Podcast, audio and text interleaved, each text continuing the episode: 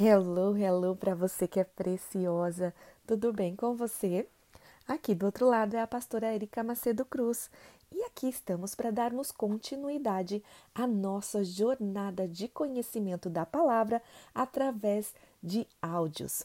Desta vez, o livro escolhido foi Mulheres Sábias, a sabedoria dos provérbios para mulheres. E a autora deste livro é a Lydia Brownback. Hoje continuaremos na última parte do terceiro capítulo. Hoje é a quinta parte do terceiro capítulo. Você está ready para continuarmos? Então vamos lá. Está lá na página 62 do livro. Começa assim: Línguas transformadas. Como podemos ver, o modo como usamos nossa língua mostra claramente se somos mulheres sábias ou insensatas.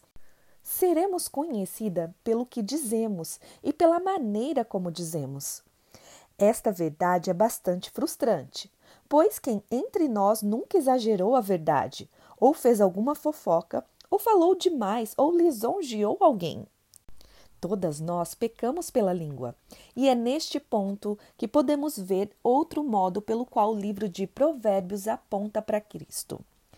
Desejamos ser sábias, mas quando descobrimos que muito do que falamos é de fato insensatez, reconhecemos que nossa necessidade de sabedoria excede em muito nossa habilidade de lançarmos mão dela. Uma língua sábia vem somente do homem sábio, em cuja boca nunca houve dolo. Jesus nunca mentiu, exagerou, fofocou ou lisonjeou. Toda palavra que ele disse foi perfeita para a ocasião e alcançou os propósitos de Deus. Toda palavra. Só quando dependemos totalmente dele, como aquele que falou perfeitamente por nós, encontramos o que precisamos para nos tornarmos mulheres de palavras sábias. E encontramos isso se olhamos para ele. Se meramente tentamos observar o que dizemos, as palavras sábias se mostrarão frustrantemente difíceis. Somos muito pecadoras para realizarmos isso por nós mesmas. A mulher de palavras sábias é aquela cujo coração está sendo transformado por Cristo, à medida que reconhece que a mudança real e duradoura ocorre quando ela reflete todas as palavras de seu Senhor. Palavras de sabedoria. Vale a pena buscarmos dessas palavras, pois Cada um se farta de bem pelo fruto de sua boca, e o que as mãos do homem fizeram, ser-lhe-á retribuído. Provérbios capítulo 12, versículo 14. E também, os lábios dos justos apacentam a muitos, mas por falta de senso morrem os tolos. Provérbios capítulo 10, versículo 21. Palavras governadas pela sabedoria abençoam não somente aqueles que a ouvem, mas também aqueles que as proferem. Provérbios nos fala explicitamente como as palavras sábias abençoam e as maneiras como a mulher sábia as usa. Palavras brandas. Em Provérbios aprendemos que um tom de voz suave cessa contendas. A resposta branda desvia o furor, mas a palavra dura suscita a ira. Provérbios capítulo 15, versículo 1. Palavras serenas também trazem cura. A língua serena é a árvore de vida, mas a perversa quebranta o espírito. Provérbios capítulo 15, versículo 4. Novamente, vemos que a Bíblia atribui valor ao nosso tom de voz. Isso importa mais do que realmente pensamos e reconhecer isto é um sinal importante de sabedoria. Palavras oportunas. A mulher sábia sabe o que falar e quando falar. A língua dos sábios adorna o conhecimento, mas a boca dos insensatos derrama a estultícia. Provérbios capítulo 15, versículo 2. Ela sabe quando a repreensão é a melhor maneira de amar alguém. Melhor a repreensão franca do que o amor encoberto. Provérbios capítulo 27, versículo 5. A mulher sábia também sabe quando é melhor ficar em silêncio. Melhor é um bocado seco e tranquilidade do que a casa farta de carnes e contendas. Provérbios, capítulo 17, versículo 1. Isso inclui até o discernimento de quando se deve falar das coisas de Deus. Jesus disse a seus discípulos: Não deis aos cães o que é santo, nem lanceis ante os porcos as vossas pérolas, para que não as pisem com os pés, e voltando-se vos dilacerem. Mateus capítulo 7, versículo 6. Há muitos anos atrás percebi minha necessidade de sabedoria neste exato contexto. Alguém com que eu me preocupava zombava da minha fé cristã. E sempre que eu procurava falar do Evangelho, recebia uma resposta sarcástica e blasfema. Até que, numa ocasião em que tive uma experiência bastante dolorosa com minha tentativa, o Espírito Santo trouxe ao meu coração estas palavras em Mateus. E deste dia em diante parei de falar qualquer coisa sobre a fé cristã na presença dessa pessoa. Eu não parei de falar porque meus sentimentos estavam feridos, mas porque o nome de Cristo estava sendo difamado. E eu podia sentir o Espírito Santo sendo entristecido durante aquelas conversas. Anos mais tarde, entretanto, aquela minha amiga foi humilhada por tristezas da vida e então tornou-se aberta a ouvir a verdade. Fiquei feliz em poder falar novamente de Jesus para ela.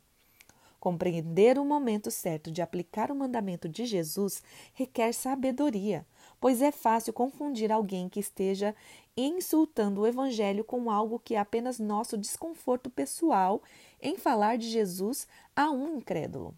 No entanto, como discernirmos a diferença? D. A. Carson nos ajuda a seguir. Jesus ordena seus discípulos a não compartilharem as mais ricas partes da verdade espiritual com alguém que seja persistentemente perverso, desrespeitador ou ingrato. Tal como as pérolas são desprezadas por animais selvagens, mas somente os fazem enfurecer e tornarem-se perigosos. Assim também muitas das riquezas da revelação de Deus não são apreciadas por muitas pessoas. E por mais doloroso que seja ver isso, essas verdades só servirão para endurecê-los. Ouvidos sábios. Ser uma mulher de palavras sábias requer ouvir cuidadosamente aquilo que os outros dizem. Com efeito, Provérbios nos ensina o modo de ouvir alguém que seja comprovadamente mentiroso. Quem odeia disfarça suas intenções com os lábios, mas no coração abriga a falsidade. Embora a sua conversa seja mansa, não acredite nele, pois o seu coração está cheio de maldade. Provérbios, capítulo 26, versículos 24 e 25. Isto é algo muito forte. A palavra de Deus nos alerta a ficarmos atentos contra todos que propositalmente mentiram para nós em tempos passados e nos dá uma dica daquilo que reside no coração do mentiroso. Apesar de não podermos conhecer explícita ou precisamente o coração dos outros, Deus pode, e aqui a Bíblia graciosamente nos revela uma parcela disso. À luz desta revelação e de seu chamado para vigiarmos, podemos imitar aqueles que dizem: Minta para mim uma vez, vergonha para você. Minta para mim duas vezes, vergonha para mim. Outro momento em que é necessário que tenhamos ouvidos sábios é quando tentamos mediar um desentendimento entre outros. Provérbios nos adverte a ouvir os dois lados antes de julgar o assunto.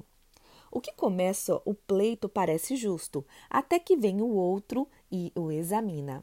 Provérbios capítulo 18, versículo 17. Você sabe o que dizem? Toda história tem sempre três lados: o dele, o dela e o real. Quão melhores serão nossos relacionamentos, pois mais paz teremos quando nos tornarmos sábias com nossos ouvidos e a nossa língua. O apóstolo Paulo escreveu: A vossa palavra seja sempre agradável, temperada com sal, para saberdes como deveis responder a cada um. Colossenses capítulo 4, versículo 6. Quem é suficiente para realizar estas coisas? Apenas um. O Senhor Deus me deu a língua de eruditos para que eu saiba dizer boa palavra ao cansado Ele me desperta todas as manhãs, desperta-me o ouvido para que eu ouça como os eruditos. Isaías, capítulo 50, versículo 4. E assim fechamos o terceiro capítulo. Que você tenha um restante de dia abençoado e magnífico na presença de Deus. E que você continue sempre nessa busca constante, perseverante, na busca de sermos melhores a cada dia, não melhores que a nossa irmã, mas melhores que nós mesmas. Um beijinho no seu coração e nos vemos em breve. Fiquem todas com Deus. Bye bye!